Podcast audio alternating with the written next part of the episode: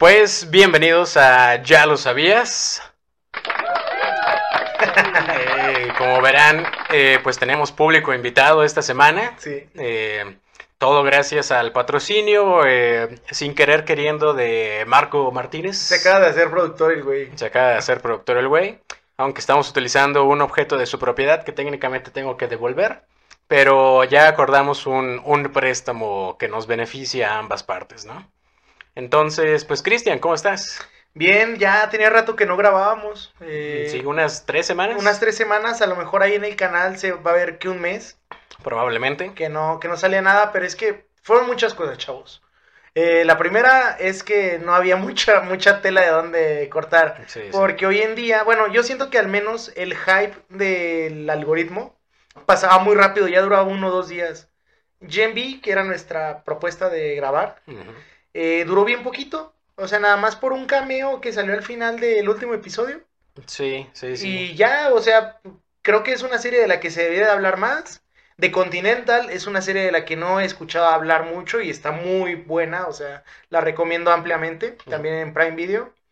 Empezó Invincible y pues nadie, nadie está hablando de eso, igual y nosotros cuando acabe, ¿verdad? También. Eh, se acabó Loki, yo creo que para toda la gente que viene buscando alguna review de The Killer de David Fincher, eh, empezaremos con ello en un instante. sí, Nada más, pues sí, sí, no nos queremos quedar con la espinita de decirles que Loki, eh, en Su- general, es cine. es cine, Sí, ajá. no, es del... Loki ya era un producto que era de lo mejor que había hecho Marvel en esta nueva etapa de series y películas, ¿no?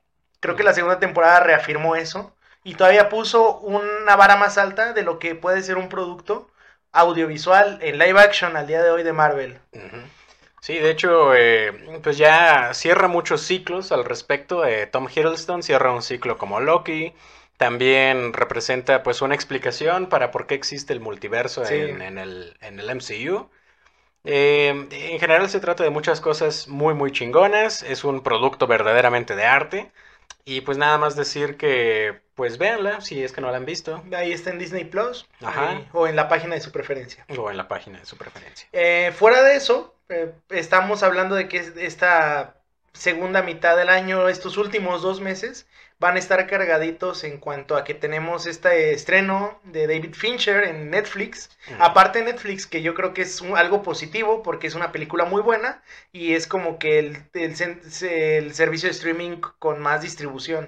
Sí, es de los que más se usan, eh, pues, eh, sobre todo aquí en México y en Latinoamérica. Sí.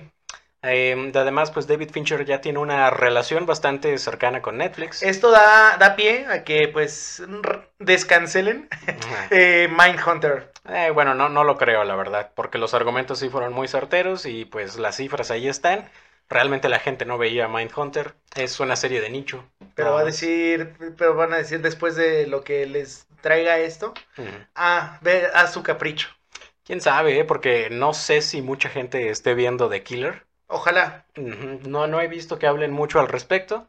Eh, decidimos darle una oportunidad a esta película en esta semana porque pues la otra opción era The Marvels o Loki, como ya lo dijiste. Pero hay una, una, ahora sí que constante que cuando hablamos de este cierto tipo de contenidos de Marvel, vaya, eh, creo que es algo constante que no son muy populares. Sí, por si había un pico bajo de Sí. audiencia en las últimas semanas, no queríamos como que poner otro clavo ahí. Con, con- hablando de, de Marvels, que es una película controversial que en lo personal está entretenida. Sí, Yo claro. hasta ahí la dejaría, o sea, no, no es Ant-Man the Wasp. Vaya, eh, creo que ese sigue siendo el argumento aquí. Sí, sí, sí. De hecho, eh, ya estamos hablando de muchísimas cosas más, pero no quiero dejar pasar la oportunidad eh, con toda la reestructuración de Marvel eh, en torno a Jonathan Majors, porque pues va a iniciar un juicio. Sí, de hecho, es a finales de este mes, ¿no? Que Creo que sí, no recuerdo la fecha exacta, pero más o menos.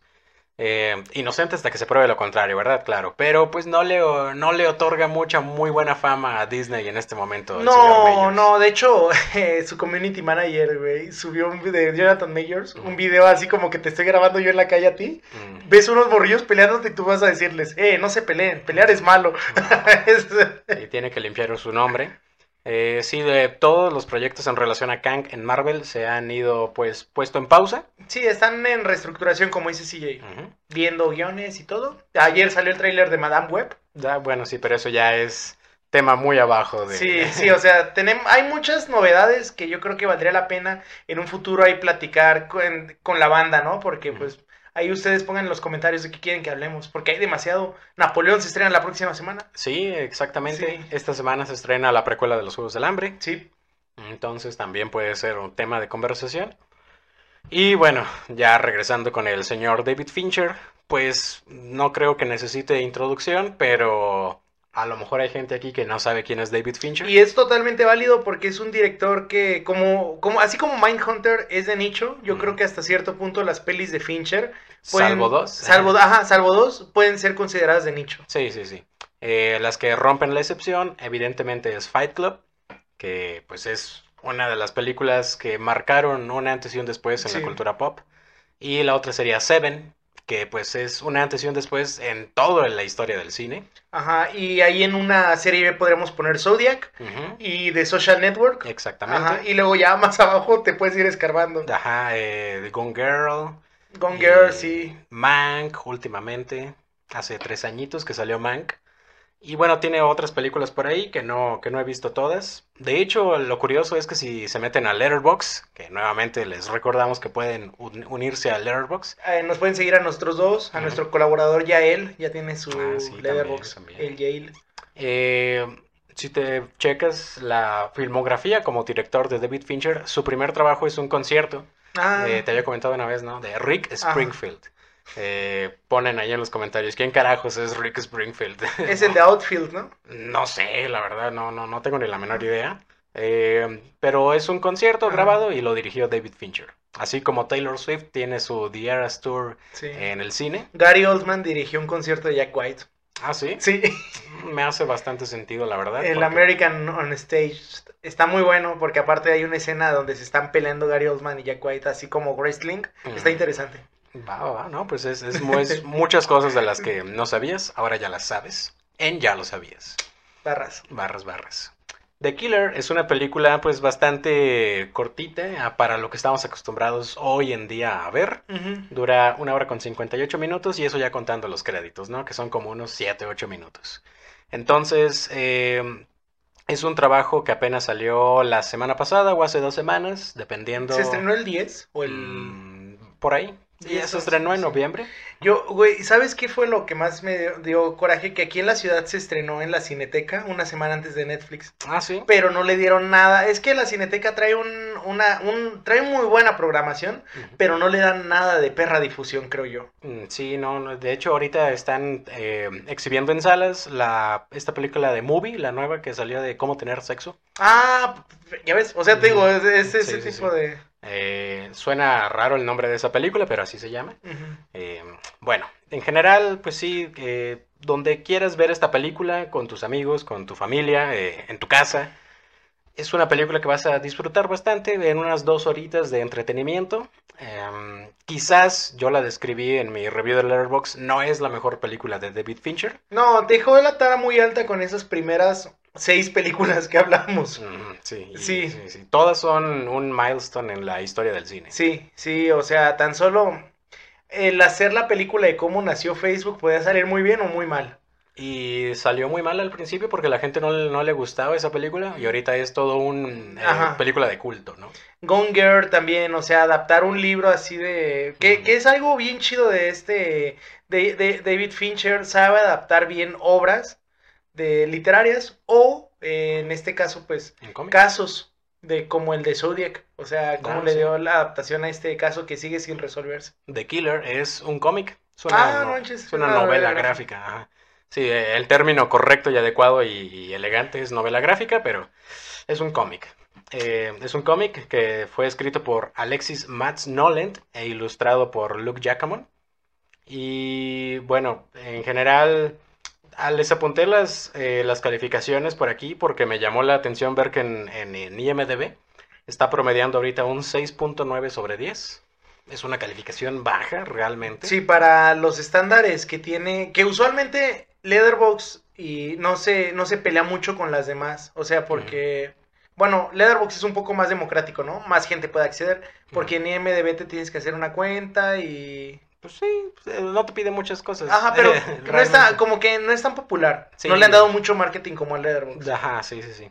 Entonces en IMDb promedia 6.9 sobre 10 y en Letterboxd está promediando 3.6 sobre 5 Ujú. con tendencias en 4 estrellas. Sí.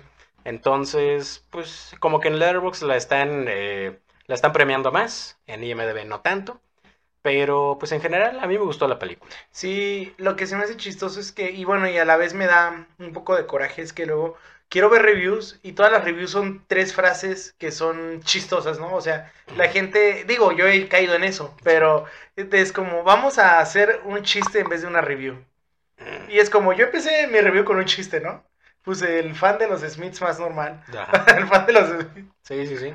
Em, ¿por qué ese chiste? Bueno, porque en esta película vemos o escuchamos muchísima música de The Smiths. Sí, es la constante, o sea, mm, se aventaron todos los greatest hits ahí.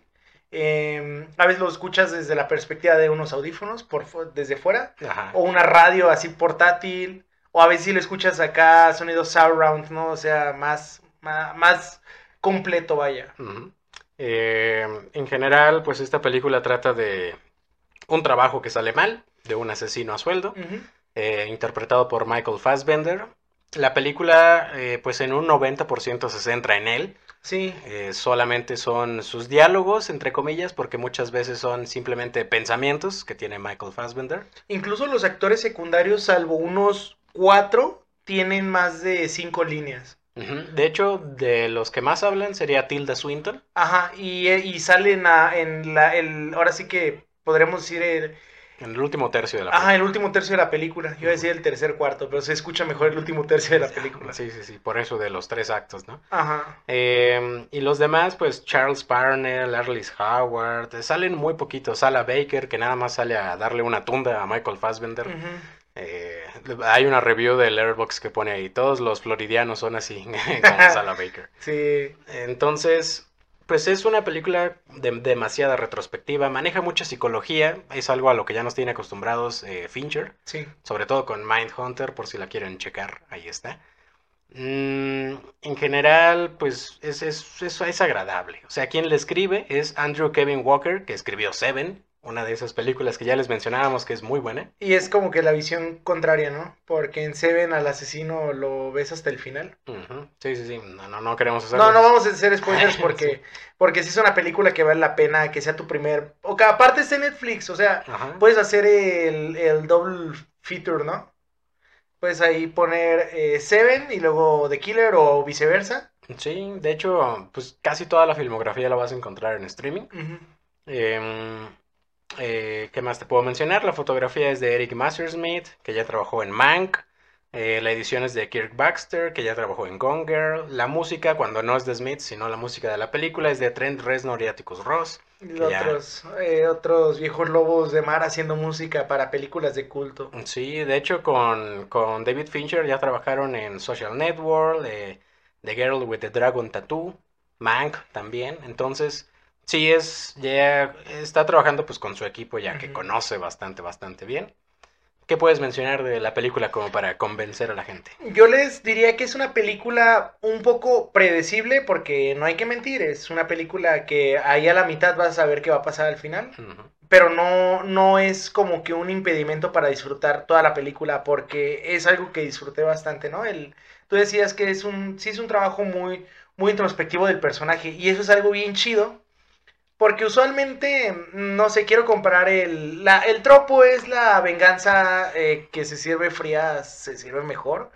Podríamos decir eso. Pero Sí. pues en John Wick tenemos que pues este vato se sirve de todo un universo construido para darle seguimiento a, a la trama, ¿no? Al guion. Y acá no, acá es el puro personaje el que va motivando todos esos cambios. Que es algo muy padre porque pues nos da como que hints de que podría haber algo más, podría haber un spin-off ahí al personaje de Tilda Swinton a lo mejor. Em, incluso con el mismo Fassbender porque nos dan muy poca información de quién es él. Pero al mismo tiempo nos dan la, la exacta para saber qué es lo que puede pasar en la película. Es una película extraña de ver, sí. sí. No te estamos diciendo que es una mala película, simplemente pues es, eh, digamos, diferente. Sí, no nos siguen acostumbrados a cintas así, porque no, solo tiene una secuencia de acción toda la película. Sí, y es cuando le dan esta madriza. Ajá, y fuera de eso, es una película muy slow paced o una película lenta, vaya. Una película que se cocina lento, Se cocina lento. que sabe bien al final. Eh, aparentemente no tiene un clímax. Hay algún experto en cine nos podrá decir, no, el clímax está aquí. Las últimas tres frases. ¿no? Ah, eh, sí. Eh, está dividida en capítulos. Sí. Mm, Yo sí lo sentí desde el principio muy como un cómic. No sabía que era un cómic. Pero sí, toda esa separación de capítulos. de- Incluso la iluminación de cada capítulo es bien de- característica. Ah, cuando está en París es tal, ¿no? Cuando está en Nueva York es tal. El filtro europeo que es, son colores fríos y así una lente gris, ¿no? Cuando está en Santo Domingo, ah, creo. es República mucha- Dominicana. Ah, ajá. República Dominicana, mucha luz. Sí, ah, sí. sí. Eh, no ponen el filtro de México porque no van a México. Pero pues sí, se, se refleja mucho en la iluminación. El filtro de Florida. El eh, filtro de Florida. sí. ajá. Sí, tiene, tiene muchas cosas ahí artsis. Eh, es una película de director. Insisto, si no saben quién es David Fincher, pues dense una vuelta por su Es una buena oportunidad para entrar al cine de David Fincher, que yo creo que es muy indulgente porque tiene películas para todos los gustos. O sea, eh, él tiene un, un- una fijación con hablar de asesinos, Sí. pero tiene sus excepciones. Está, por ejemplo, Gone Girl, que es algo más meramente suspenso. Está Social Network, que es totalmente... Y está Mank, que es algo bien interesante y pretencioso. sí. Porque, sea dicho de paso, es una película que yo insisto, Gary Oldman tenía que ganar el Oscar ese año, pero... Solamente por vomitar en cámara. No, y fuera de eso, da una actuación sublime el señor. Sublime. Pero ya tiene otros Oscar, así que pues no le iba a sobrar. Sí, no, no, no le sobra. Eh, todavía tenemos algún minuto o dos. Entonces yo nada más diría que pues si tienen Netflix pues aprovechen su... Sí, no, es que es de estas... Hay gente que está en contra del cine en streaming. Por ahí está Scorsese cuando empezó y mira, ahorita Christopher Nolan. Christopher Nolan, o sea, hay un montón de directores y no solo directores, críticos, eh, productores que no les gustaba mucho esta onda del streaming porque Ujú. pues sí es un, un gancho al- ahí al bolsillo diferente. Sí. Pero no es como que una justificación para decir que no hay arte en el- los servicios de streaming. sí. Incluso podríamos estar diciendo, por ejemplo, Killers of the Flower Moon eh, es una película original de Apple. Sí, exacto. Ajá, o sea, y es un ejemplo de que acá se puede hacer lo mismo, simplemente están cambiando las reglas del juego. Sí. Acá lo que dijo Fincher, y que es algo muy triste y bonito de ver al mismo tiempo, es que él dice que los estudios grandes, porque vaya que él ha trabajado con estudios grandes, siempre ponen un pero en cuanto a- al presupuesto a veces para efectos o para cuestiones. O quieren regatear, vaya, y creo que siendo un director, pues sí puede ser hasta insultante el pensar, tengo que bajar tanto lo- mi visión. Y de que Netflix dice, tú date, papito. Sí, exacto. Eso es algo muy chido de, de Netflix, que Sí. les da mucha libertad. Eh, pues en general, pues, la pueden checar por ahí. The Killer, El Asesino. Y pues eh, es temporada en que se van a estrenar varias buenas películas, Sí. como ya lo mencionaste.